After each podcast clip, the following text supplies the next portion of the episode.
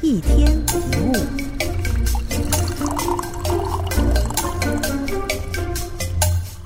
人永远最关心的是自己。如果你仔细观察，就会发现，人最关注自己的问题，最爱谈论的也是自己的事。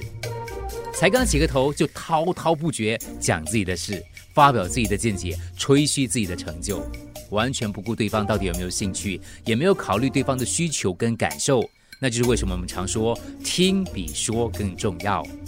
有一个非常著名的哲学问题：假如一棵树在森林里倒下的时候，没有人听见，请问它有没有发出声音？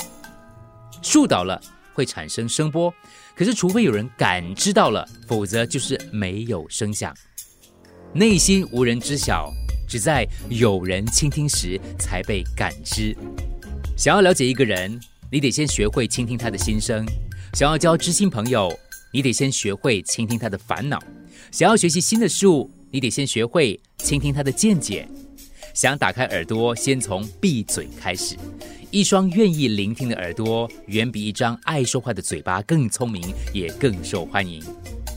有一则故事：某天上午，有位爸爸邀请他的儿子一起到林间漫步，他的儿子高兴地答应了。父子俩在一个弯道的地方停了下来，在短暂的沉默之后，爸爸就问儿子：“除了小鸟的歌唱之外，你还听到什么声音？”儿子蹲在地上侧耳听了一下：“哦，我听到了马车的声音。”“对，那是一辆空的马车。”“啊，我们又没有看见，爸，你怎么知道那是一辆空的马车呢？”